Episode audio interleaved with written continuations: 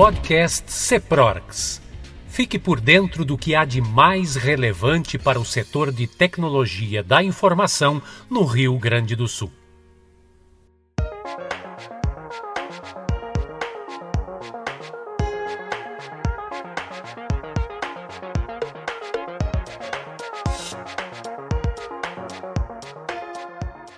Olá, sejam todos muito bem-vindos a mais uma edição do podcast CEPROGS e hoje a gente trata de um tema mais atual impossível. Aliás, três temas coligados: metaverso, proteção de dados e LGPD. Será que a LGPD dá conta da proteção de dados em todo esse novo ambiente que está se criando?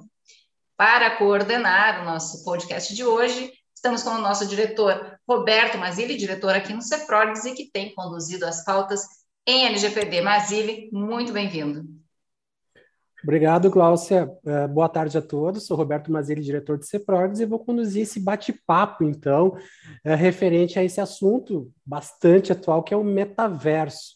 O metaverso, então, ganhou uma tendência que está a cada dia mais nas empresas e usuários adeptos em todo o mundo, mas que tem lá suas contradições e desafios. É disso que vamos tratar hoje. E para isso temos convidados que são especialistas no assunto de proteção de dados e direito digital.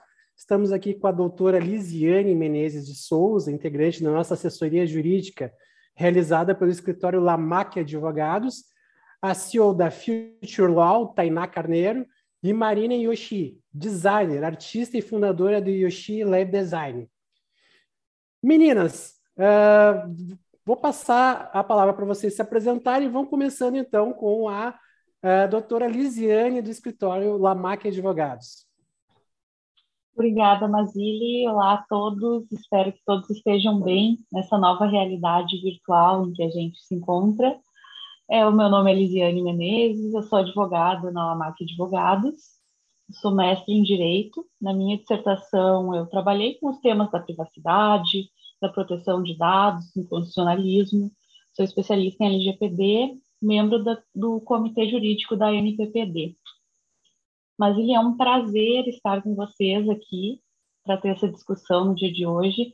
Eu agradeço ao CEPROGS por nos dar acesso a essa oportunidade de discutir sobre os desafios que o metaverso nos traz, sendo um, um catalisador de ideias nesse momento em que é tão necessário a gente falar sobre as leis protecionistas. Eu estou animadíssima e totalmente disponível para contribuir com, com as questões jurídicas do tema. Muito obrigado, doutora Lisiane. Passamos agora para a apresentação da Tainá Carneiro, CEO da Future Law e doutoranda, né, Tainá? Olá, pessoal. Obrigada, Roberto. Agradeço o convite do CEPROGS é, de, da gente poder debater esse tema que é tão relevante, tão recente, e ao lado de pessoas tão qualificadas como a doutora Lisiane, a Marina, a Gláucia e você, Roberto. É, atualmente eu sou doutoranda pela Universidade de São Paulo. O tema da minha pesquisa é justamente é, os impactos do metaverso e da economia descentralizada é, sobre o direito, como que o direito reage a essa nova realidade. Eu atualmente sou CEO da Future Law e também sou professora do IBMEC e da Future Law. É, é, um, é um prazer estar aqui com todos vocês e, por favor, fiquem à vontade para encaminharem qualquer questão sobre os debates que a gente vai desenvolver aqui. Maravilha. E a nossa terceira convidada do podcast é Marina Yoshi, designer, artista e fundadora do Yoshi Lab Design. É, e é uma pessoa que tem colocado muita coisa na prática. Por favor, eh, Marina, pode se apresentar? Olá, olá a todos. Muito obrigada pelo convite. Estou muito feliz de estar aqui para falar um pouquinho desse mundo maluco onde eu entrei, mas com muita satisfação. Agradeço aqui o convite da CEPROGS e todos vocês.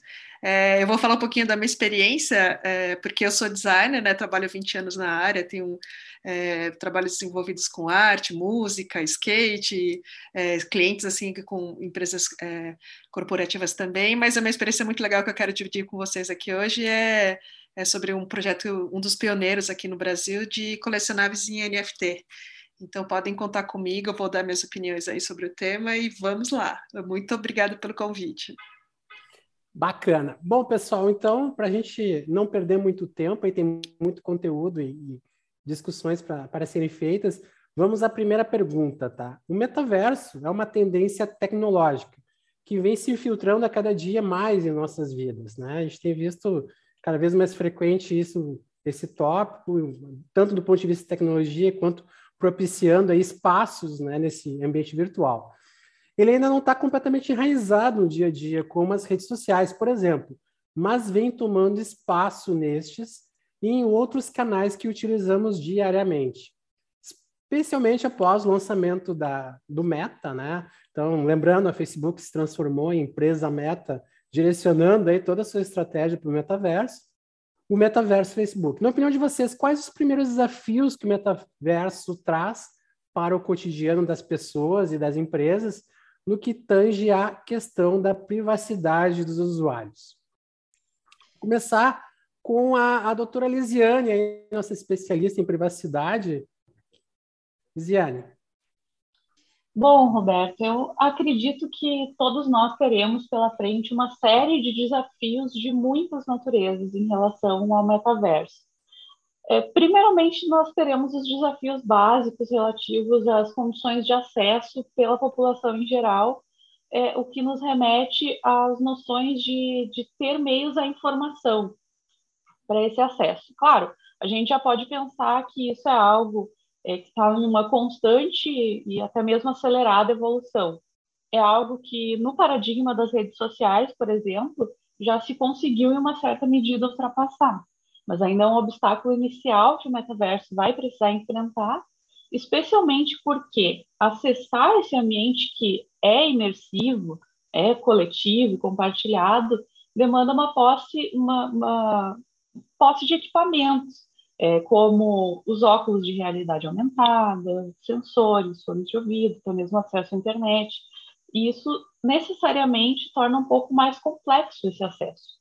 Agora, passado esse desafio inicial do acesso, o que eu considero é, como desafio maior é o estabelecimento de um ambiente de interação onde todos possam estabelecer uma comunicação de forma segura, através de uma identidade virtual que seja verificável, é, é, por meio de alguma forma de autenticação precisa e que viabilize, por exemplo, a rastreabilidade do autor de cada fato que aconteça dentro desse ambiente. É, bom, só aqui a gente já encontra outros problemas derivados, como, por exemplo, a quem caberia verificar a identidade de um avatar e a quem caberia tomar alguma atitude em relação a uma conduta de um avatar. Mas, de todo modo, acredito que esse cenário é, é, seria um cenário ideal, em conjunto, claro, com a possibilidade de é, se impor dentro do ambiente as necessidades de implementação da transparência frente ao titular, ao usuário, é, a manipulação dos dados de forma mínima, com finalidades previamente definidas, por aquele que passará a deter o controle dos dados, o que, diga-se de passagem, não é menos abstrato que, que o restante, é, por causa das questões de descentralização também. Mas então, em termos gerais, é, eu vejo como maior desafio o estabelecimento de um ambiente seguro em termos de criação de identidade virtual e rastreabilidade e de legitimidade de tratamento dos dados. Mas por que eu ressalto a legitimidade? Agora eu vou explicar brevemente por quê. É, Para que aconteça o acesso e a permanência do avatar dentro do metaverso, é, os dados, um número bastante elevado de dados pessoais vão ser colocados em situação de tratamento, justamente em decorrência de existir um anseio por parte do usuário de espelhar as informações do eu real, digamos assim, para dentro desse ambiente. Então, justamente em razão desse anseio, desse interesse de estender o eu para dentro do metaverso é que o usuário acaba se colocando em uma posição de maior propensão a dispor dos seus dados pessoais para obter esse recurso. Então, a tecnologia envolvida, oferecida, passa a ser vista pelo usuário como uma vantagem, como acesso a algo que até então ele não tinha, e isso faz com que ele disponha de um número elevado de dados para ter esse retorno. Então, existe uma preocupação muito grande com o desafio de se estabelecer um ambiente de legitimidade do tratamento de dados, com a forma como a identidade virtual vai se formando e existindo com o passar dos tempos, E sem falar nos desafios próprios do direito, né, como as condições de jurisdição, de competência, de definição de qual lei vai ser aplicável a quem e de que maneira, e daí por diante. São, são muitos os desafios. Perfeito. Vejam uh, quanta, quantas questões aí que a doutora Lisiane nos trouxe, né?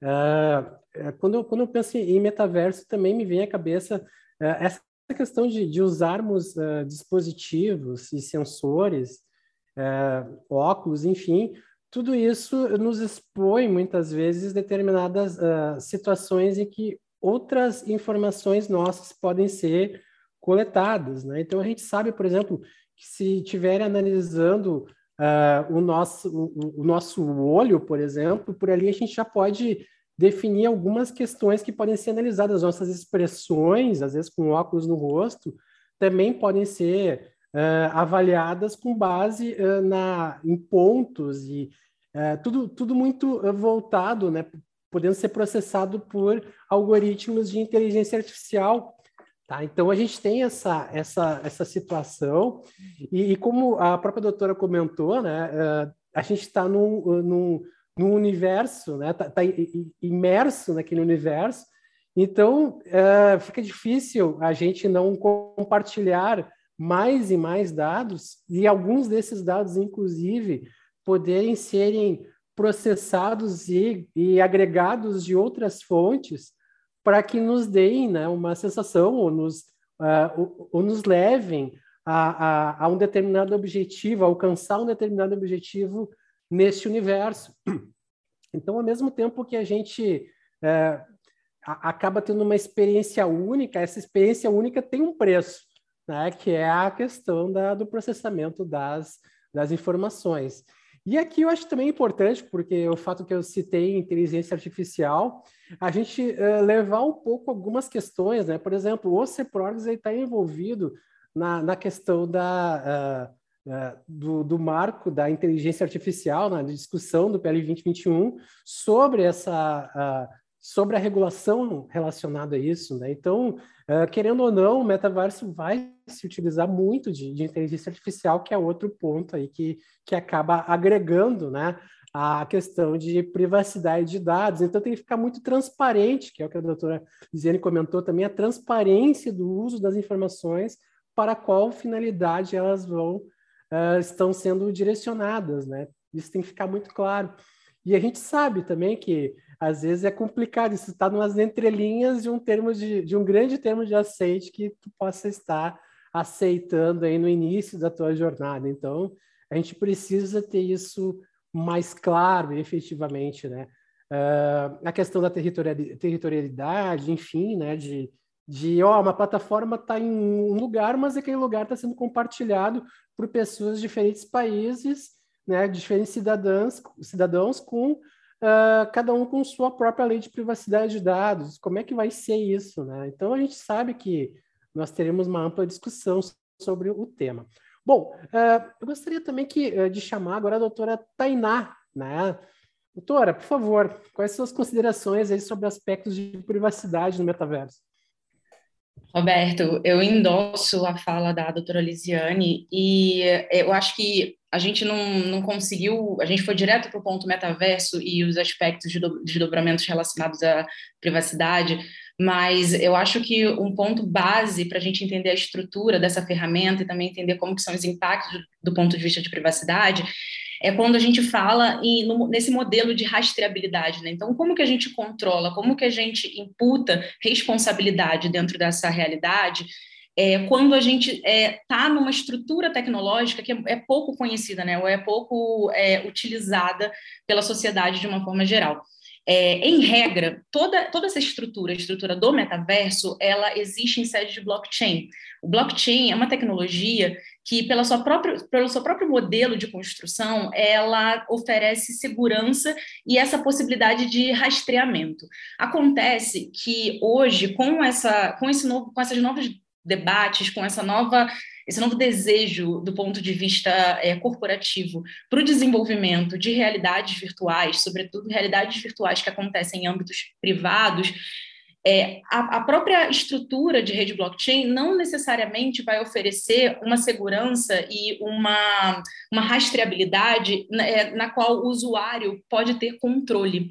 É, o caso muito, muito relevante, né, que é o maior de todos que a gente tem uh, até o momento, é o caso da Meta, que é uma estrutura que vai estar baseada em rede blockchain, mas ela não vai ser uma organização autônoma descentralizada, ou seja, todos os dados, toda a gestão da, da usabilidade, é, todos os termos das relações que vão se dar dentro meta, desses metaversos criados pela Meta, é, eles, não, eles não vão ter não, não vão estar sob o domínio do usuário. É, na verdade, eles vão estar sob o domínio dessa empresa. Quando a gente fala dos metaversos mais conhecidos, como Decentraland, Sandbox, aí a gente está falando dessas realidades de organizações autônomas descentralizadas. Os usuários são os verdadeiros, é, os verdadeiros decisores, tomadores de decisão sobre como esses dados serão geridos, sobre como a, essa plataforma, de uma forma geral, vai ser gerida. E aí, de uma forma bem, bem resumida, é, o metaverso ele é, vai ter uma, essa capacidade de coletar muito mais dados, né, principalmente dados biométricos, é, reconhecimento de áudio, reconhecimento de íris. É, a gente vai poder mapear para qual direção o usuário olha e por quanto tempo ele olha para um determinado objeto de interesse ou não, é, como que esse, esse usuário é, interage dentro das suas relações interpessoais, das suas relações com objetos. Então, numa época pré-metaverso, a gente é, é o mundo que a gente está aqui, a gente entrou no Zoom é, através de uma plataforma da Web 2.0, a gente perdeu a senha, não consegui entrar nessa plataforma. Daí eu só clico ali que eu esqueci minha senha, peço para redefinir minha senha e tá tudo bem, eu recebo lá no meu e-mail é, a possibilidade de, de fazer essa, essa redefinição. Isso é o período Web 2.0, o período pré-metaverso, que a gente ainda vive. A gente está hoje no limiar entre a Web 2.0 e a Web 3, que é muito representada pelo metaverso. Numa realidade de metaverso, uma vez que a gente tem, por exemplo, uma biometria comprometida, é, será que a gente conseguiria revogar o comprometimento dessa biometria? Quais problemas esse usuário teria? Hoje, as NFTs são uma grande solução para a gente pensar em autenticidade dos objetos, de autenticidade desses avatares, de tudo que é criado em sede de metaverso, em sede de mundo virtual baseado em redes blockchain. As NFTs, que são os tokens não fungíveis, geram essa confiabilidade no sentido da gente ter controle da unicidade daquele avatar, unicidade daquele objeto. E, é óbvio, a gente tem uma série de, de possibilidades que são geradas pelas NFTs, mas se eu fosse pontuar é, três aspectos que é, eu acredito que sejam debates para o futuro, debate do agora e do futuro, com relação ao metaverso, e principalmente a questão de privacidade. É, eu acredito que o grande desafio é a gente pensar no modelo que é um modelo que estruture princípios que possam definir é, o, os dados pessoais e, é, e, e proteger esses dados é, dentro da, da, legislação, seja a legislação brasileira, seja a legislação internacional, mas de um, dentro de um modo que a gente não impeça a inovação, porque as mudanças são muito rápidas e a, a capacidade dessa tecnologia, ainda tem, é, tem uma potencialidade que a gente não consegue medir. E é, o excesso de regulação pode gerar essa, esse impedimento, bloqueio de, de possibilidades que podem simplesmente mudar toda a nossa sociedade e mudar também para melhor. É, então, eu, eu, acho que é o nosso desafio a gente dosar como que a gente regula e a gente é, estimula a inovação dentro dessa nova realidade. Perfeito. Eu acho que nesse ponto tem um, um assunto aí que, que, é fundamental, né? Que é a, a questão da, da regulação versus a inovação, né? Então, a gente tem novas tecnologias surgindo no seu... Uh, simplesmente iniciando, vamos dizer assim, com enorme potencial de crescimento para os próximos anos e muitas vezes sem ter, sem a pessoa ter a real noção ainda de onde é que até onde essa tecnologia pode alcançar. Né? Por exemplo, inteligência artificial nós estamos nascendo, a gente está implementando projetos que a gente denomina de IA fraca. Tá? IA fraca é reconhecimento facial, é, linguagem, uh, reconhecimento de texto, transforma em linguagem e vice-versa, essas questões. Uma IA forte envolve a IA poder, né, de certa forma, uh, ela pensar como uma pessoa, né, como um ser humano. E, e, e nesse o tempo para isso é estimado em 20, 30, 40 anos. Né? Então a gente sabe que como é que a gente vai regular alguma coisa nesse contexto. E a gente vê isso também no, no metaverso, como exposto aí pela doutora Tainá. Uh, o que a gente tem notado muitas vezes uh, é, é, essa questão de tentar promover uh, o que a gente denomina de uma autorregulação setorial, né, doutora? Eu acho que parece que são alguns princípios, alguns fundamentos que não podem ser, vamos dizer assim, é, quebrados, né? e que uh, existe né, algum tipo de, de, de, arbitragem relativa a determinadas situações, mas fica muito difícil escrever uma lei detalhada sobre isso. Né? Então, acho que essa é uma, é uma dificuldade que se tem hoje, porque já está acontecendo, e ao mesmo tempo que eu não quero inibir a inovação e poder utilizar a tecnologia, eu também não posso, ou não devo, né, deixar direitos serem uh, quebrados, né? direitos serem rompidos. Né? Então, tem como a questão de, de proteção de dados.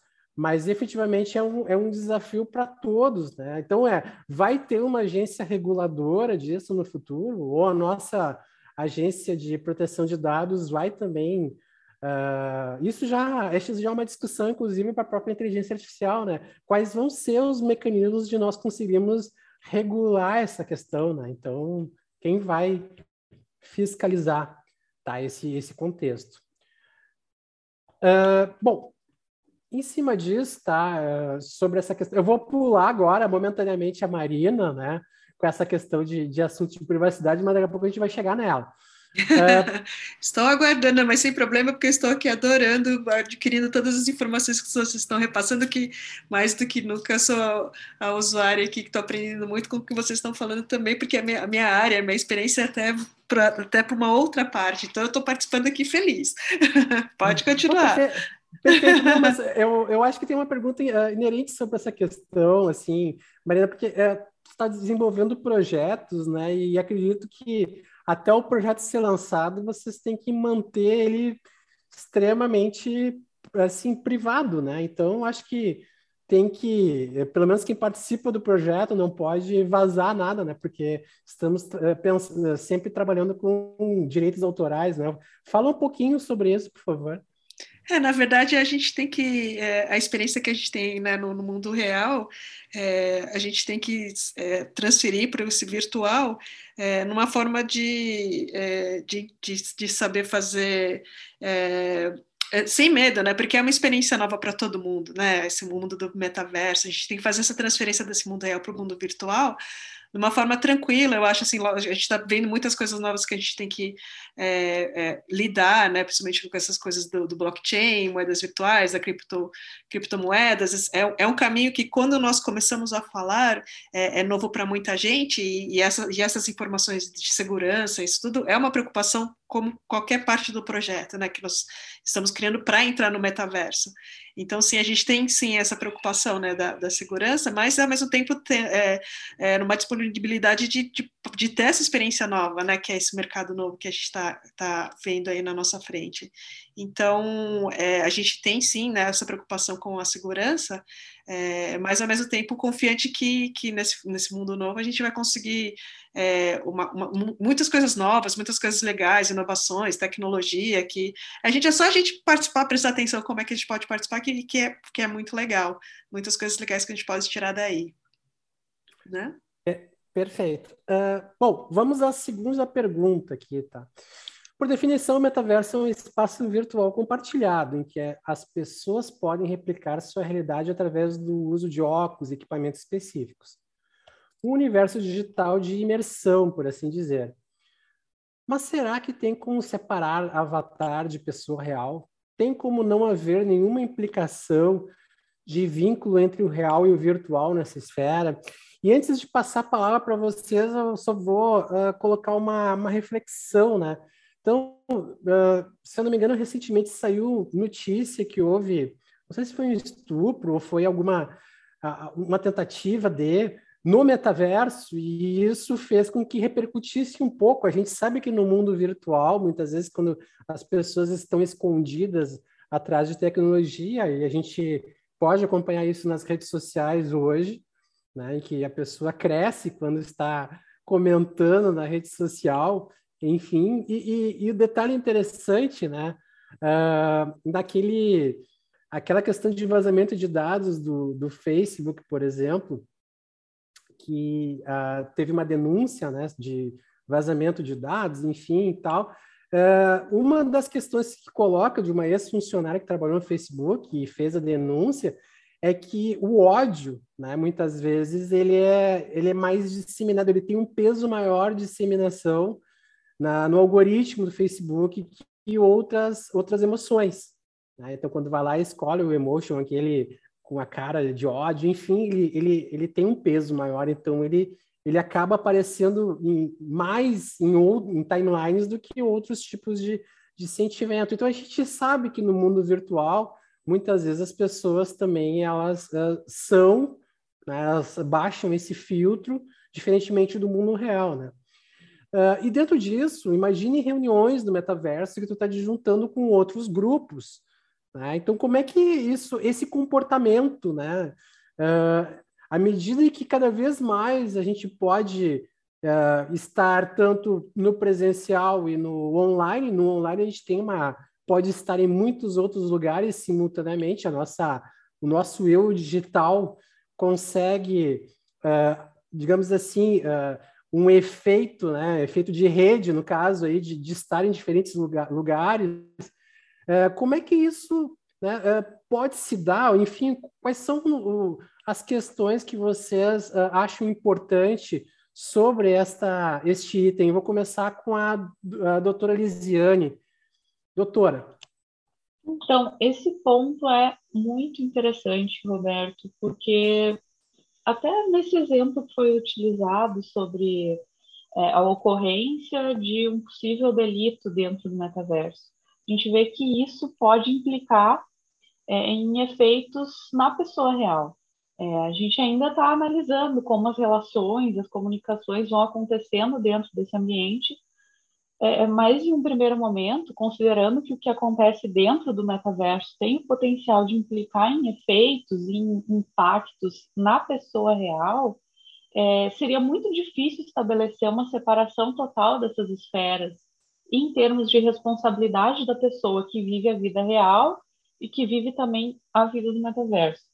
É, eventualmente, a atuação de uma pessoa no metaverso, por intermédio do avatar, vai gerar efeitos concretos na vida real de outras pessoas. E, e esse caminho também interessante é que é uma via de mão dupla. Em alguns casos, os fatos ocorridos na vida real é, podem acabar gerando gerar podem acabar gerando efeitos no avatar como por exemplo é, o falecimento do titular do avatar no mundo real e aí, considerando que existe um valor agregado a esse, a esse avatar é de se pensar que a gente vai ter que procurar respostas, até mesmo no direito sucessório, para sanar é, determinadas questões relativas à herança digital. Então, a gente observa, é, embora se discuta bastante é, sobre a possibilidade de acontecer crimes dentro do metaverso e sobre como vão se desenvolver meios de identificação e punição, a gente também tem uma série de outras questões que envolvem outros ramos do direito que podem acabar recaindo sobre essas relações estabelecidas ali dentro, como é o caso do direito de família, do direito de sucessões, é, dos direitos uh, autorais, da propriedade intelectual. Então, é justamente a complexidade das relações é, geradas nesse ambiente que acaba tornando muito difícil de se separar totalmente o vínculo entre o real e o virtual nessa esfera. O que acontece também aí pensando mais no, no mundo corporativo, em razão de eventuais negócios jurídicos podem acabar se perfectibilizando nesse ambiente e daí por diante. Perfeito. Doutora Tainá, uh, você acredita que hoje, porque hoje nós temos diferentes plataformas, né, no metaverso, enfim, uh, tem plataformas que são derivadas de empresas que são empresas muito conhecidas por jogos digitais. Então, onde, vamos dizer assim, a, a grande parte da comunidade ela está mais envolvida, talvez, com diversão, tá? E daqui a pouco está evoluindo, experimentando aí um, uma, uma realidade uh, virtual, uma realidade aumentada com os demais e está tá ali, tem um, tem um determinado metaverso. Você acha que pode haver algum tipo de segmentação das plataformas, eh, em termos, algumas plataformas que são mais voltadas à, à parte de diversão, outras mais a negócios, como o próprio, uh, o próprio Teams, né? Não sei se você sabe, mas o, a Microsoft está uh, prometendo próximas versões do Microsoft Teams, né? Nesse conceito de poder fazer reuniões virtuais, né? Dentro do, do universo de metaverso. Enfim, Uh, e se isso, né, uh, e também suas considerações sobre essa, essa pergunta, tá? Sobre essa questão das implicações mútuas entre uh, pessoa física e pessoa virtual. Certo, Roberto. É, assim como a gente pensa no, nos avatares como a, a grande representação da, da, presença de humanidade dentro de uma realidade virtual, eu acredito que a gente começa a imaginar realidades em que todos os espaços, todos os aspectos que a gente concretizou do ponto de vista do, do relacionamento humano, da, da criação humana, eles são absolutamente passíveis de serem reproduzidos em âmbito de realidade virtual. Então, isso que você menciona, Roberto, de uma forma é, muito, muito, muito, bem, muito bem resumida, assim, colocada com relação às potencialidades até do, do ponto de vista de negócios é, do que pode ser criado em termos de ambientes virtuais, ambientes virtuais seguros, que possibilitem a, a, o, a usufruir dessa realidade, usufruir é, de, todas as, de todas as possibilidades é, de experiência que o metaverso pode proporcionar do ponto de vista do encontro e das relações, é, e tudo isso poder ser concretizado de, dentro de um modelo de segurança, dentro de um modelo em que esses usuários podem perfeitamente interagir sem, é, sem que essa, esse modelo de abertura de espaço gere qualquer espécie de desconforto ou insegurança. É, e aí, voltando à questão do, dos avatares, né, e aí conectando também com essa questão das possibilidades de negócio e da criação de novas realidades, é, a criação de avatar já, já, já é uma prática é, comum há muitos anos, né? A gente tinha um avatar para jogar The Sims, é, o GTA sempre é, teve esse modelo, Second Life, que já é a plataforma muito utilizada em que é, os usuários interagiam por meio de avatar, Fortnite, o próprio hoje, o próprio Facebook, Instagram, é, já possibilitam os seus usuários editar seus próprios avatares nas redes sociais.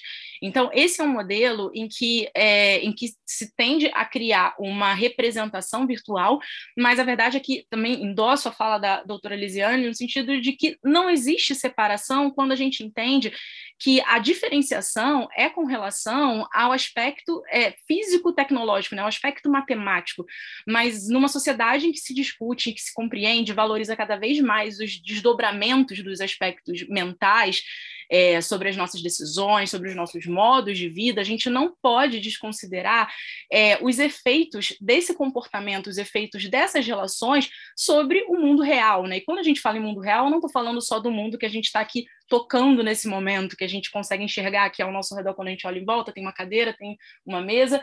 É, o mundo real é aquilo que é real para nossa mente, é aquilo que se torna real dentro das relações que são construídas, e tudo isso é criado dentro de um estado, dentro de, de, um, de uma ideia, né? Toda, toda criação, ela existe dentro da mente.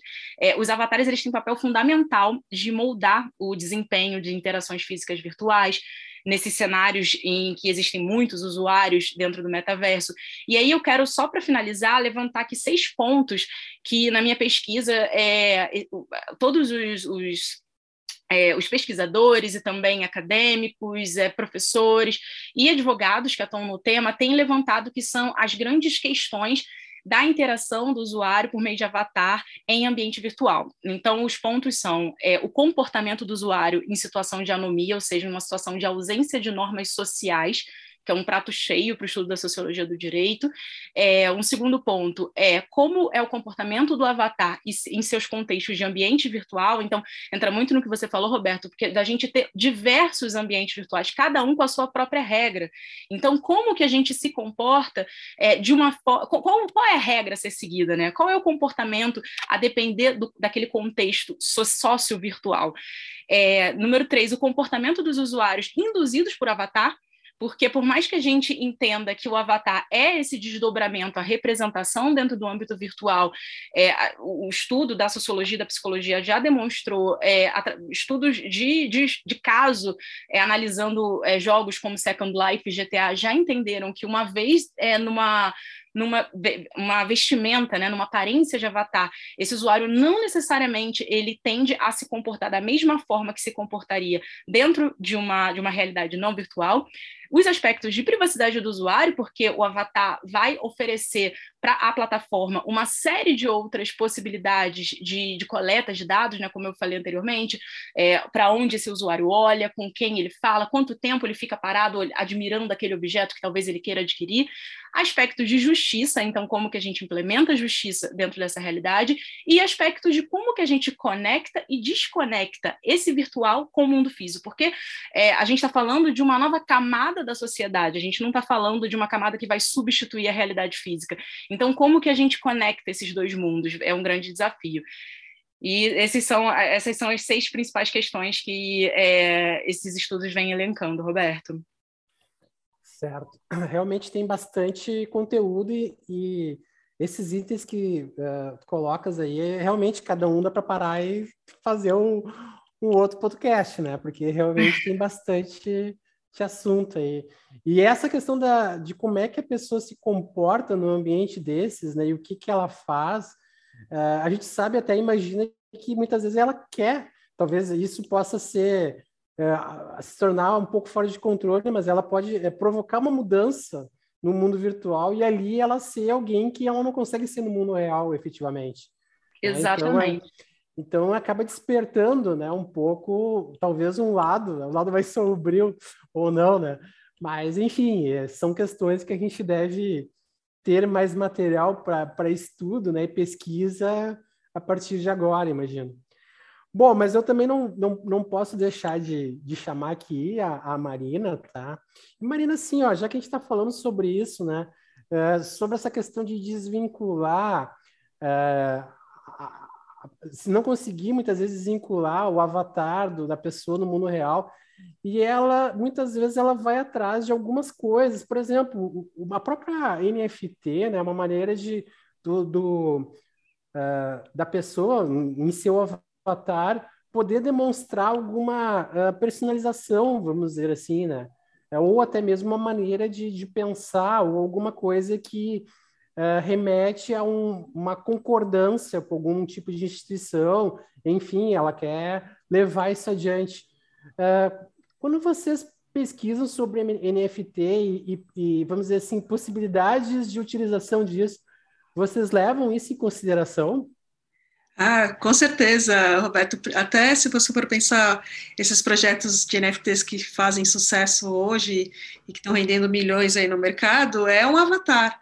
Né, os, os macaquinhos que estão fazendo muito sucesso, né, o Body de Apple, ele, as pessoas procuram comprar o NFT é, é, a princípio, né, por ser um avatar, é uma, assim, as pessoas querem transferir a, transferir a personalidade dela na compra do, do, avatar, até mostrando os valores dele, né, tipo, até a, a, o poder econômico de falar assim, olha, eu tenho um bonequinho, né, eu, ele, eu vou colocar ele ali no meu perfil do, da rede social do Twitter, do, do Instagram, é, para para poder mostrar exatamente o, que, o poder de compra dele, né?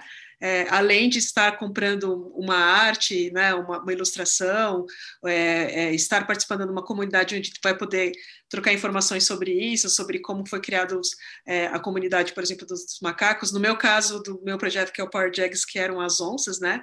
Que a gente, na, na, na, criação do projeto, teve a ideia de fazer a representação da onça, da pessoa é, poder ter o avatar como onça, mas poder também ajudar uma, uma instituição é, social aqui, né? Que cuida das onças no, no Pantanal. Então, sim, tem essa, essa associação de você poder fazer a compra do NFT com o avatar, que é muito legal, é uma forma de você começar a divulgar esse tipo de arte, né, das pessoas comprarem e poder participar desse mundo virtual que é um que é uma é o início de você estar dentro do metaverso, né? Então é, é muito legal, ele está tá relacionado sim aos projetos, né? Certo. Uma dúvida que eu fiquei quando compra, quando as outras pessoas veem teu avatar sendo a onça, por exemplo, elas sabem o que está por trás, elas têm como elas entenderem esse contexto?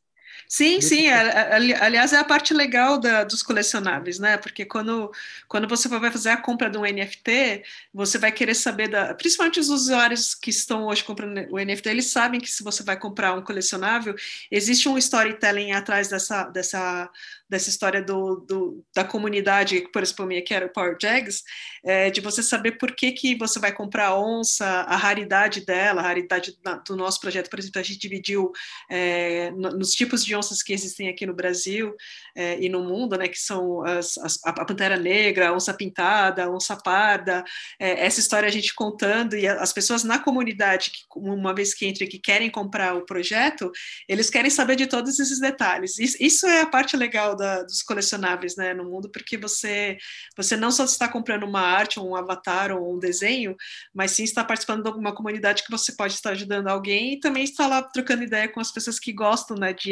NFT. E é impressionante que é um mundo que veio do, do game, que, que né, a princípio já usava algumas ferramentas para poder se comunicar com isso, que era o Twitter, o Discord, e uma vez ali dentro, você troca muitas informações das pessoas quererem participar dessas comunidades e querer saber é, de como ele pode ajudar comprando um NFT. E uma vez que ele é dono, ele sabe é uma peça única para ele, que ele tá, né, vai poder é, se transformar num avatar e vai estar ajudando alguém. É muito legal, é um mundo muito interessante. Bacana, né? A gente muitas vezes não, não sabe como ajudar, né? é, então, pra... é verdade. A gente vê, por exemplo, ah, teve muita queimada na Amazônia e, e até mesmo ali na, na região ali de no Pantanal, e muitas vezes alguns, alguns animais, como onças, né, estavam ameaçadas por extinção, ou seja, então daqui a pouco consegue vincular uma coisa com a outra e, e retornar, né, como incentivo para o próprio animal, né? Seria bacana. Isso, to Todos tá? esses projetos que estão sendo lançados assim de uma forma ou de outra, têm algum projeto é, social é, é, junto, né, para poder fazer a ajuda e para as pessoas poderem participar também, né? Uma vez que está comprando NFT, não é só uma, uma compra da arte ou está participando só fazendo né, a compra da moeda, da criptomoeda e comprar o NFT. Ele está sim participando de uma comunidade muito legal.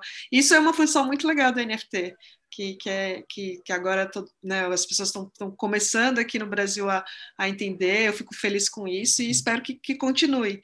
Né? A gente está, eu estou ainda no andamento com o meu projeto, que a gente fez um lançamento, vai fazer um relançamento, né? e aí eu, é, uma vez né, estava comentando isso, e que o que a gente precisa inicialmente é educar todo mundo. Eu sou uma usuária que ainda é muito leiga em muitos dos outros assuntos, para mim, por isso estar participando hoje com vocês é muito legal, porque eu estou aprendendo muito, cada dia aprendendo mais, e é, eu acho que é, se a gente tiver essa consciência da gente conseguir é, educar, informar cada vez mais, né, esse trabalho que vocês estão fazendo hoje, é o que é o o, ideal para tudo acontecer de uma forma muito interessante, assim, né? Principalmente até os, os valores, os nossos comportamentos futuramente no, é, né, no, na vida real e no metaverso, né? Então, que, que continue, que, que seja próspero. Ótimo. Bom, pessoal, próxima pergunta, então. É, vocês entendem que no sistema jurídico atual já há uma legislação compatível com este universo ou serão necessários ajustes? A LGPD já dá conta de questões jurídicas a respeito de dados do metaverso ou será que precisaremos futuramente de uma legislação específica para isso? Começando aí com a doutora uh, Lisiane. Então, Roberto, eu acredito que a LGPD, as legislações relativas à proteção de dados pessoais, é, é, sejam aplicáveis no caso porque o metaverso certamente é, é, terá uma condição bastante elevada de tratamento de dados pessoais, mas sem prejuízo dessa aplicabilidade e, e também de outros problemas relativos à competência, jurisdição, a definição de quais leis são aplicáveis ou não a cada caso concreto, é, eu entendo que uma regulamentação específica em um dado momento é, pode se mostrar necessária, ou até mesmo assim imprescindível, tendo como foco as questões relativas uh, aos meios de responsabilização de usuários pelas suas condutas indevidas é, e relativas à privacidade dos usuários. Né? E nesse ponto, a gente volta para o desafio que a Tainá apontou antes, o de saber dosar a, regulamentação, é, por mais genérica ou mais específica que ela seja, com a necessidade de garantir o avanço da inovação. É, então, a gente sempre volta para esse grande desafio, mas em termos objetivos, é, respondendo essa pergunta, eu diria e compreendo que sim, em algum momento a regulamentação se mostrará uh, necessária. É, considerando que, que, o metaverso é, é, um ambiente que não só espelha a realidade, mas que funciona como um palco para o desenvolvimento da realidade em que a gente se encontra, e aqui eu acompanho totalmente a fala anterior da Renata, eu acredito que a legislação existente pode ser aplicável. E quando eu falo em legislação, é, eu não me restringo às leis que versam sobre proteção de dados, como a LGPD aqui no Brasil, o GDPR na União Europeia ou o Privacy Act. Eu falo das leis relativas também ao consumo, a crimes digitais, à internet, ao fisco, ao direito sucessório. É, só que naquilo que diz respeito às ações, às condutas que podem ser praticadas exclusivamente ou especificamente nesse ambiente, e desenvolvido somente nesse ambiente, é possível que seja necessário a gente ter uma regulamentação específica. Agora, analisando essa minha fala, o que a gente pode ver? É possível dizer com uma certa tranquilidade que a legislação vigente pode ser aplicada, e por quê? E que a gente deve ter uma regulamentação específica. Até aí tudo bem. A grande questão está, na verdade, em como vai acontecer a aplicação dessas regras considerando os limites de competência legislativa que a gente tem dentro dos Estados-nação e dos blocos, como no caso da União Europeia. E isso já nos traria questões que envolvem é, direito internacional, constitucionalismo global, resolução internacional de conflitos, tamanho é o, o alcance da complexidade envolvida. É, e a gente poderia ficar é, cinco horas no podcast falando a respeito dessas outras questões. Então, apesar da relevância e da evidência do tema, a gente ainda não sabe como exatamente isso vai acontecer, especialmente porque a necessidade de regulamentação perpassa por uma quantidade incrível de temas uh, dentro do direito que devem ser considerados, em certa medida, devem ser tomados como objeto de aplicação na realidade virtual, é, como sobre os crimes digitais, os direitos autorais, além da, da própria privacidade da proteção de dados. E quando a gente pensa nessa necessidade de aplicação eficaz da lei, por intermédio da, da, da, da criação de garantias aos usuários, os questionamentos que ficam são vários. É, quem tem a competência para definir qual lei será aplicável? Ou algum, em algum momento da humanidade, os estados vão se unir e nós teremos um órgão supranacional responsável pelo metaverso funcionando como judiciário. É, como vai ser exercido o poder de polícia dentro do metaverso. É, no caso de prática de algum crime, de um ato infracional, é, existirão meios de responsabilizar o avatar? É, no direito brasileiro, a gente sabe que os tipos penais e as respectivas sanções são definidos previamente em um código. É, então, de que modo, no caso de um crime, a gente vai poder aplicar a pena de ser banido da realidade virtual? é, eventuais ordens de restrição podem alcançar esses ambientes, são todas questões que precisam de uma definição. Então, para nós, essas questões ainda são muito complexas, é, demandam muitas discussões sobre o uso ético das tecnologias, desenvolvimento de ambientes virtuais, de, de realidade aumentada sadios, dentro do que é possível ser, considerando as proteções legais que já existem em relação ao bem-estar do usuário e do titular de dados. Perfeito, muito bom. Eu acho que tem várias questões aí que realmente são bastante relevantes. A gente vê hoje, por exemplo, o Facebook com a dificuldade que tem, né, de conseguir, uh, vamos dizer assim, banir, né, postagens que vão contra direitos e são agressivos ou que acabam promovendo algum tipo de crime, eles têm um comitê interno da rede social, talvez, né, doutora, seja uma responsabilidade da plataforma, porque imagino que nós teremos várias plataformas sendo utilizadas, num primeiro momento tentar manter um, um, um regramento básico e fazer algum tipo de, talvez de censura, enfim, realmente é um assunto bastante complexo, né? Principalmente porque a nossa, a nossa, nossas leis são muito territoriais, né? Estão muito ligadas à, à nação, ao país, enfim, não, nem todos os países compartilham as mesmas leis. Então, imagina algo que foge um pouco e vai para o ciberespaço, né? Como é a questão do, do metaverso. Então, realmente é, é, é bastante difícil. Nós vamos ter aí muito tempo, diria, para tudo isso amadurecer, com certeza. Bom, uh, doutora Tainá, quais suas considerações a respeito dessa questão da, da LGPD?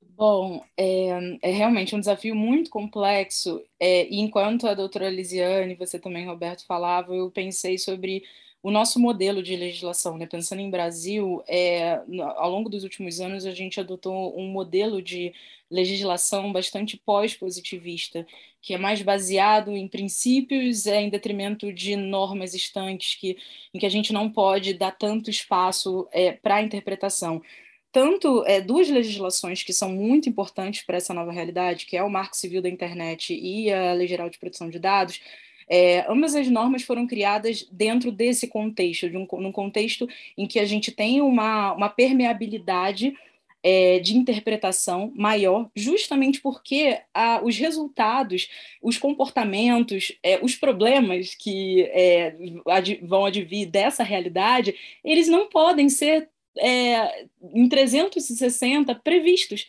pela própria legislação. Então, é, foi muito inteligente é, o formato em que, essa, em que essa no, essas normas se deram, no sentido de permitir é, a, novas possibilidades, permitir que novos fatos e novas tecnologias a própria inovação aconteça e que a gente tenha normas que são abertas o suficiente para que a gente tenha a possibilidade de apontar para as questões e, a partir dessas normas, a partir desses princípios, a gente fazer a devida interpretação.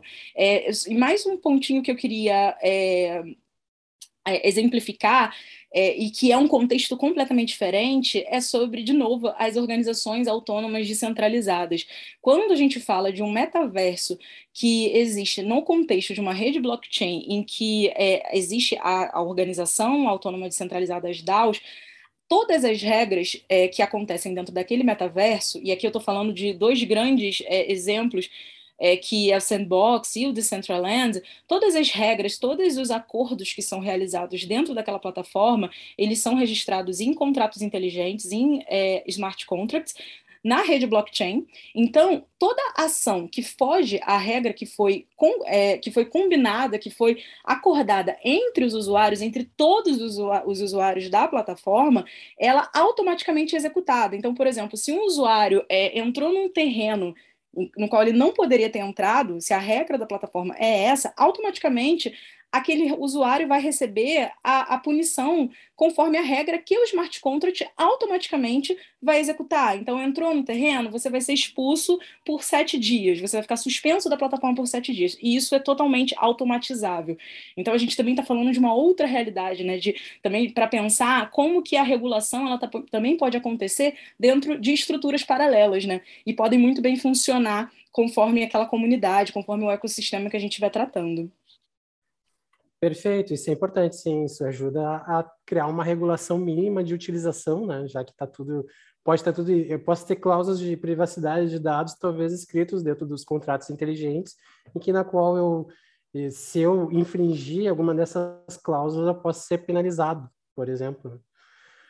Bom, uh, eu vou passar agora para a pergunta número, para a próxima pergunta até de, de hoje.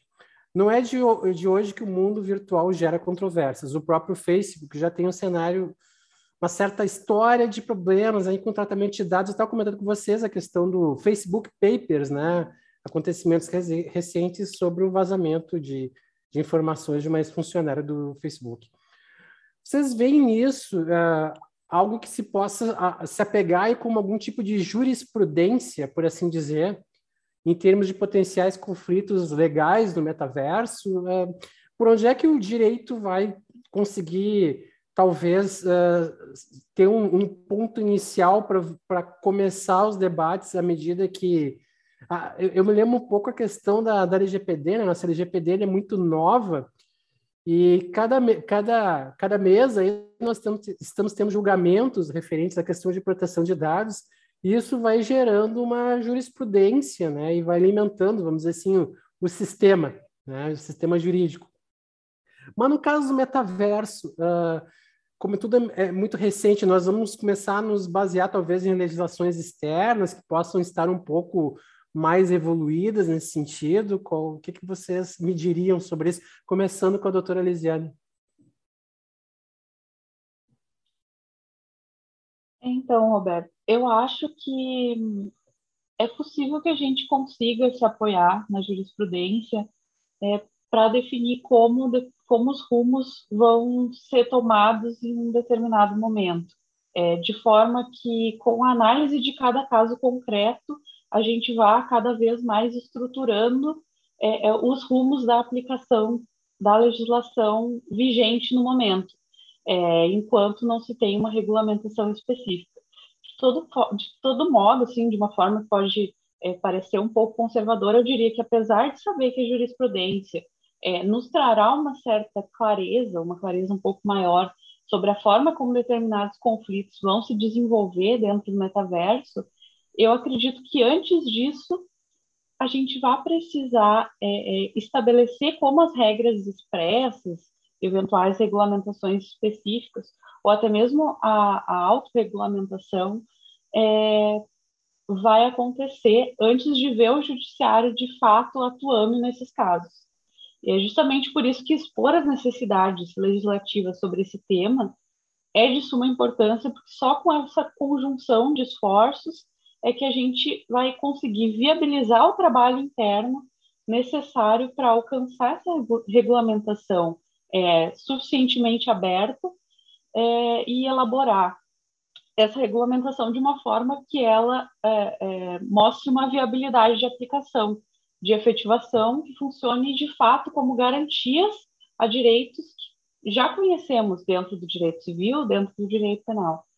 É, a gente sabe que, antes de tudo, um dos primeiros conflitos que a gente vai ter vai ser certamente o de definir como vai ser feita é, a aplicação da lei. O Marco Civil da Internet, mencionado pela Tainá há pouco, na segunda sessão, estipula que os provedores de aplicação de conexão precisam manter nas suas bases os dados suficientes à identificação do usuário no mundo digital. Então, no que diz respeito ao metaverso, no melhor dos cenários, o que vai acontecer é a evolução é, dessas regras para aplicação no metaverso, para que a gente consiga, é, identificando o usuário, é, definir de que forma acontecerão o saneamento dos conflitos sobre concorrência desleal, direitos autorais, fraudes, é, mas a gente ainda depende de respostas específicas de questões como é, como os provedores guardariam esses registros e possibilitariam essa identificação dos autores.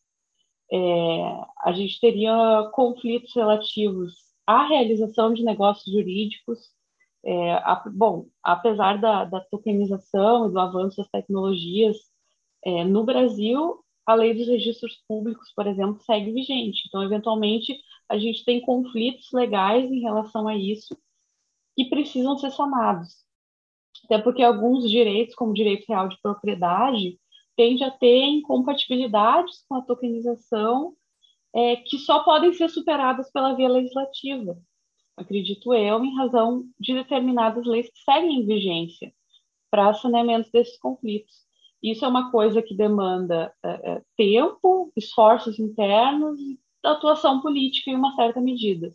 Mas, é, no, no, que diz respeito a bens de outra natureza, ainda que haja compatibilidade, é, como vão se perfectibilizar esses eventuais negócios, como vão ser desfeitos como acontecerão as assinaturas, uma série de questionamentos que ainda é, precisam ser é, respondidos.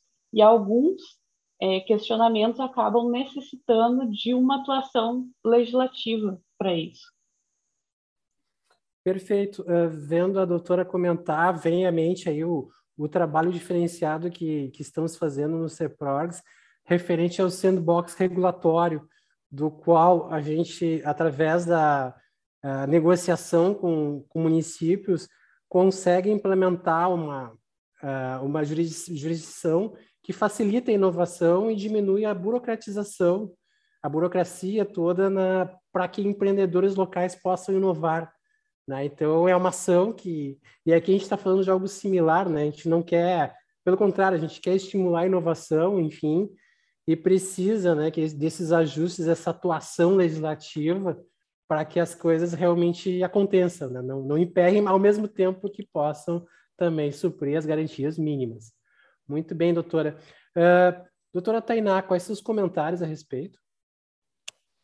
Bom, é, eu, de uma forma é, resumida, eu entendo que a gente tem grandes desafios e talvez é, eu gostaria de apontar aqui três grandes desafios, né, que vão precisar ser é, melhor aprofundados, é, tanto por juristas é, quanto por usuários de uma forma geral, no que tange metaverso.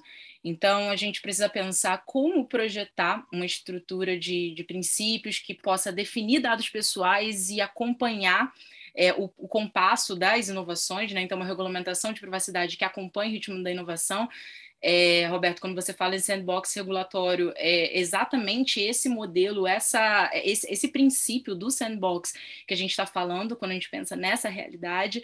É, o metaverso expande a definição de dados pessoais, porque vai incluir dados que são inferidos biometricamente e que são predominantes, na verdade, quando a gente fala em metaverso, quando a gente fala em dados que advêm de realidade aumentada, de realidade virtual.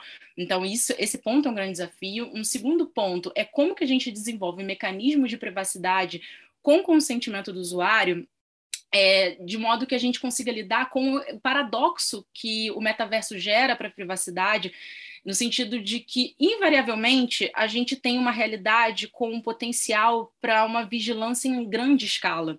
É, e, em alguma medida, já existem debates em que, o usuário, em que se discute como que a, as plataformas podem é, compensar o usuário é, para que esse modelo de é, coleta de dados, que é, como eu disse, é um modelo invariável, um modelo inevitável, é, uma vez que para a própria existência, a constituição da plataforma, é, essa, essa prática ela precisa ser executada. Então, como que o usuário pode participar desse, da, da concessão e, eventualmente, ser compensado, caso a gente esteja esteja falando de uma realidade em que esses dados são monetizados. Uma grande, um grande viés que o metaverso tem, que não necessariamente todos os metaversos têm, mas numa, numa realidade ideal, que eu acredito muito que vai ser a realidade do nosso presente barra futuro, a gente vai, é, a gente vai interagir dentro dessa realidade, que é da Web 3.0.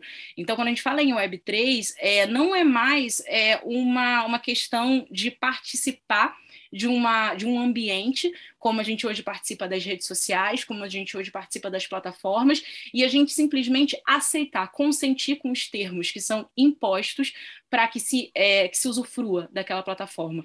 Quando a gente fala em Web3, na verdade, a gente participa da constituição dessa norma e a gente participa de todo o processo também de monetização dessas plataformas. Então, como que o usuário ele também participa dessa decisão, desse, do consentimento, da privacidade e também da, do modelo de monetização? Como que o usuário também é compensado por isso? E, por fim, é, um dos aspectos que é, acredito que sejam mais relevantes, a, gente, é, a doutora Lisiane falou um pouco, mencionou essa questão logo no início do podcast, que é como que a gente acomoda os direitos das minorias e de comunidades vulneráveis quando a gente fala em ecossistema do metaverso. E como que a gente acomoda isso desde o início. É, a gente está falando não só do, do, aspecto de barreira de entrada, do acesso à tecnologia, mas também é, de minorias que já fazem parte dessa, desse ecossistema e que podem, é, estar, podem se encontrar em situações de vulnerabilidade. É, a gente já tem princípios normativos criados é, nessas plataformas, mas isso ainda não é, isso ainda não é regido de forma, de forma majoritária. Então, como que esse, esse modelo pode, pode ser regido de uma forma, é, de uma forma forma legal e, e ao mesmo tempo de modo que não se não se gere entraves às mudanças e, e a toda, toda essa exponencialidade que as plataformas, principalmente as plataformas é, de realidade virtual dentro da Web3 podem é, oferecer para os usuários de uma forma geral. Perfeito, são questões também extremamente relevantes, né? É, pensando na questão de coleta de dados biométricos, lembrando, né, dados biométricos são dados sensíveis na LGPD, e dados sensíveis são dados que requer, que tem uma penalização muito maior. Então, eu vejo que é, nós vamos trabalhar muito com compartilhamento de dados, né? Então, a, a, as empresas que estiverem operando nesse, nesse sistema vão ter que trabalhar muito na questão de segurança de privacidade, engenharia de privacidade, fazer mu muito uso muito forte de, de criptografia, poder compartilhar dados já criptografados, né? Em que faz sentido somente para o algoritmo e, e ninguém no meio, mesmo que acessando esses dados vai conseguir fazer sentido desses dados. Então, eu acredito que a engenharia de privacidade é vai ser muito forte, ou deverá ser muito forte, para garantir um mínimo de privacidade referente a isso. Bom, pessoal, está muito bacana essa discussão, mas eu, eu vou ter que já começar a encaminhar, nos encaminhar para o fim, né? Acredito que quem dera a gente consiga avançar isso para ter um segundo round, né? Está muito bom é, desse podcast. É, e agora eu vou começar pela, pela Marina Yoshi. Marina, tá? Uh, qual a tua análise, a análise de vocês, na verdade, né? Essa pergunta é para todos, mas começando por ti sobre a tendência do metaverso. É positiva, neutra ou negativa? Eu tenho certeza que tu vai dizer que é positiva, porque realmente já aceita a resposta. Mas eu quero, como usuária, né, como pessoa que está uh, ah, desenvolvendo produtos referente a isso e tal, eu quero, que, quero enxergar a tua visão aí sobre a potencialidade do metaverso. Ah, com certeza a minha visão é positiva, né? Acho que a gente já falou um pouquinho numa outra oportunidade de que se a gente conseguir entender que, que essa, toda essa tecnologia, essa inovação é, é, é, tem muitas vantagens, muitos benefícios que a gente pode né, usufruir deles, né? A gente vai viver um mundo muito legal. E eu acho que nada mais é que uma mudança de hábito, né? Para a gente que usou o orelhão com fichas telefônicas para fazer uma ligação e hoje a gente está fazendo um call aqui, cada um no canto do, do Brasil é, e a gente está já se adaptando a tudo isso, por que não ao mundo que a gente vai poder ter muito mais outros benefícios, né? Eu, eu sou totalmente a favor, sou, sou positiva. Eu acho que vai gerar é, muitos benefícios, vai gerar muitos empregos, vai gerar muitas é, é, ideias novas, assim, possibilidades de coisas que a gente não pode fazer no mundo real e vai poder fazer no mundo virtual. É, eu acho que é um mundo infinito, assim, tem, tem mil coisas que a gente pode criar. Eu que trabalho com criação fico fascinada com as coisas que eu estou vendo, assim, de desde bijuterias 3D que você não poderia usar na, na vida real, mas que pode usar no virtual, é, tênis que você pode fabricar ali no, no, metaverso que você cria lá e recebe depois ele dentro da tua casa no dia seguinte. Então, tem mil coisas que a gente pode aproveitar. Eu sou totalmente a favor.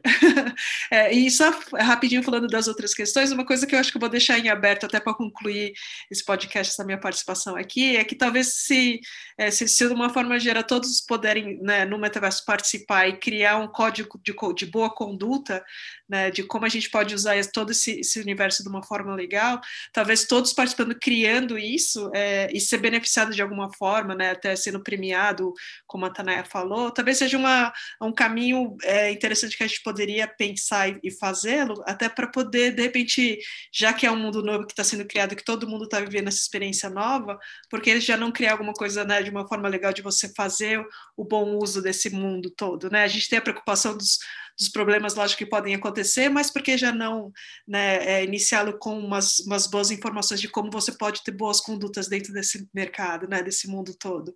Aí eu jogo a minha questão, quem sabe a gente pode usar até isso para inovar e criar algumas coisas diferentes para poder informar e educar sobre isso lá dentro, né? Eu, eu jogo essa minha questão e sou totalmente a favor.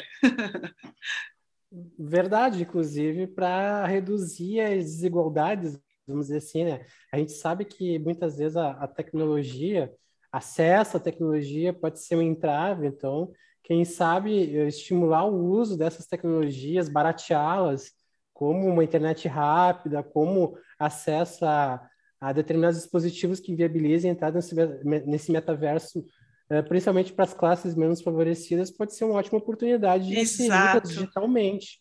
A Exato. gente sabe que o brasileiro tem muita criatividade, que falta só é uma pequena oportunidade, né? Então é exato e, e, aproveitar esse mundo o máximo possível com boas condutas, bons valores. Eu acho que já que nós estamos tendo as possibilidade de criar um mundo novo, por que não já começá-lo ele bem, né? Então, existe sim a preocupação das coisas ruins que podem acontecer, mas por que já não começar com as boas condutas? Isso, né, a gente tem todo, todo o potencial na mão para poder fazer isso, tecnologia, educação, informar, é, criando é, formas de comunicações diferentes de como você pode ter essa boa conduta aqui né, no, no metaverso e talvez ser repassado isso aí para o mundo virtual também, né? Acho que é um bom começo. Joga aí a minha, joga a minha sementinha aí para quem tiver uma boa ideia e colocar isso lá dentro.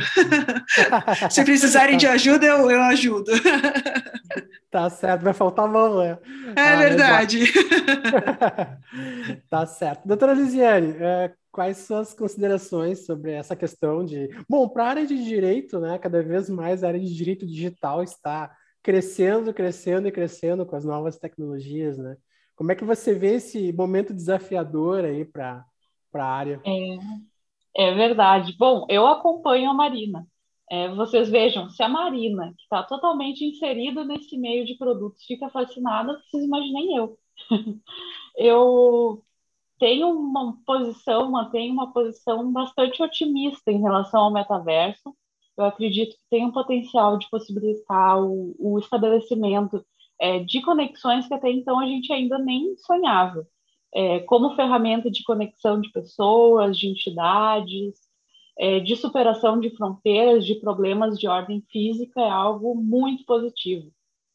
É, eu, claro, eu não fecho os olhos, digamos assim, para todos os desafios relativos às questões jurídicas, que ainda precisam ser superados para que essa realidade otimista que eu tenho é, se concretize. Mas, é, para isso, eu diria que entendo até como urgente que se estabeleçam, por exemplo, é, definições de abrangência global é, do que vai ser considerado um ambiente sadio e seguro para os usuários, o que eu acredito é que seria uma iniciativa mais ou menos parecida com a da Unesco, é, quando criou a nominada Legislação Global sobre Inteligência Artificial, que, na verdade, é um rol de recomendações para o uso ético da inteligência artificial. É, juridicamente falando, é, é, um rol de recomendações de natureza extraconvencional. É, claro, com certas limitações de abrangência, é, foi criado com uma participação bastante ampla, multicultural, experts de diversos estados, nação. É, foi algo muito legal, muito importante. É, e eu acho que poderia vir a acontecer também em relação ao metaverso, para que a gente tenha um norte, uma base do que vai ser considerado é, legítimo, ético, sadio, é, num, num, patamar global, é, seguindo mais ou menos essa ideia que a Marina apresentou também, algo criado de forma conjunta, participativa, multicultural, pluralista, com cooperação internacional. Esse seria o melhor dos mundos. E internamente, falando da, da realidade do nosso ordenamento jurídico, que a gente consiga, assim, dentro dos limites do nosso processo legislativo, é criar meios legais de viabilizar garantias para os titulares de dados, para os usuários, é, para que o metaverso possa representar para a gente aquilo que ele pode ser de melhor, né? ou seja, uma ferramenta que potencializa as conexões, as interações no mundo real, é, só que em, em outro ambiente. Não sei se isso soa como algo muito sonhador da minha parte, mas eu acredito que em alguma medida Não, é é, seja o interesse de todos, né? Considerando que é uma realidade que veio para ficar. Com certeza não é nenhuma utopia. Eu, eu compartilho deste, deste pensamento. Novamente, eu acho que as questões, a, me parece que é uma combinação de LGPD com aí com o marco, marco da regulatória da inteligência artificial, enfim, a OCDE também. Eu não sei se a OCDE acabou derivando da Unesco, mas a OCDE também tem várias, várias questões para orientar seus países membros na questão do uso de uma inteligência artificial consciente. Então, a, acaba sendo complementar, né? Uh, por exemplo, na, no nosso, na PL 2021 ali, tem até a citação da, da LGPD no marco da inteligência artificial para fazer esse link entre as duas uh, regulamentações. Então, a gente vai complementando aí, vamos dizer assim, esse arcabouço de regulamentações digitais aí para fazer frente as questões das, tecno das tecnologias estão em constante evolução, né? Mas a gente tem que acreditar que tudo isso vem para ser algo bom, com certeza. Doutora Tainá, suas considerações finais, por favor. Obrigada, Roberto. Sem dúvidas, é, a gente está falando de uma realidade em que diversos aspectos é, inevitáveis. É, não, a gente não está, é, independente do nosso juízo de valor do que, do que o metaverso representa, a gente tem uma certeza sobre o metaverso. A gente tem muitas incertezas, mas uma certeza ela existe. O metaverso é uma realidade inevitável. E não só o metaverso em si é inevitável, mas também outras, outras categorias, outros aspectos que vem, chegam junto com o metaverso. Então, a gente tem a realidade metaverso, Dentro dessa realidade, a gente tem a presença cada vez maior de operações que acontecem de forma descentralizada, então, sem um órgão, uma instituição que valide, que normatize essa, essa relação. E também a gente tem a construção coletiva de plataformas, redes, soluções e universos que vão ter como base a Web 3.0. E essas, essas realidades, esses contextos, eles vão ser geridos, construídos, transformados em uma realidade é, que a gente pode bem dizer que vai ser um exercício democrático, né? um exercício de construção de, de normas, de regras sociais, de regras econômicas que vão poder ser tomadas em conjunto. Então, acredito muito que, como profissionais do direito e profissionais interessados no tema de uma forma geral, entender não apenas aspectos é, jurídicos das principais legislações é, estrangeiras, a gente falando de GDPR, legislação de privacidade, pensando LGPD, marco legal da internet, mas também ampliar um pouco esse horizonte para entender aspectos sociológicos e filosóficos da tecnologia.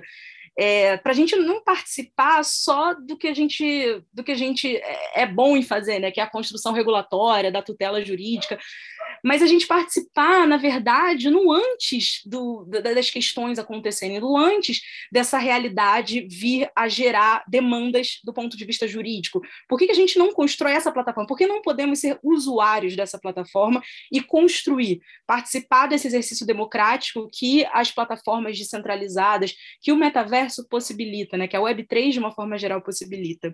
Então, esses são os aspectos que eu acredito que são tendências e é, tendências positivas e as quais eu estimulo, incito todos a, a contribuírem para a gente construir toda essa realidade em conjunto, porque inevitavelmente essa realidade vai acontecer e essa realidade inevitavelmente também será nossa. Então a gente precisa participar.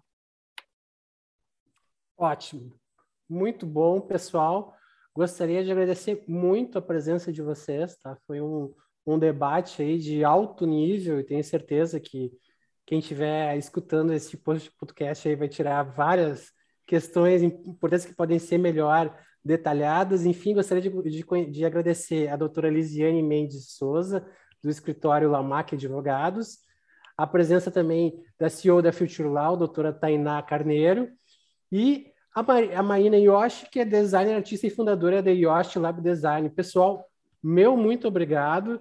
Espero vê-las ou ouvi-las em breve foi muito gratificante. Aqui fica nosso agradecimento e participação, tá?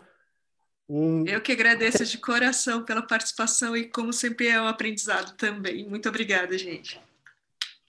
Muito obrigada também, adorei estar aqui, aprendi muito com vocês e com certeza essas discussões serão contínuas, constantes, nunca param. Muito obrigada, pessoal. Espero mesmo que a gente consiga incitar cada vez mais esse debate. Então tá, com isso nós finalizamos o nosso podcast do CEPROGS. Até mais, pessoal. Um abraço a todos.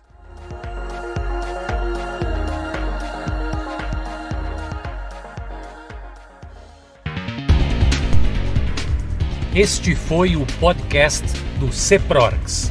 Siga-nos nas redes sociais e fique por dentro das novidades da entidade.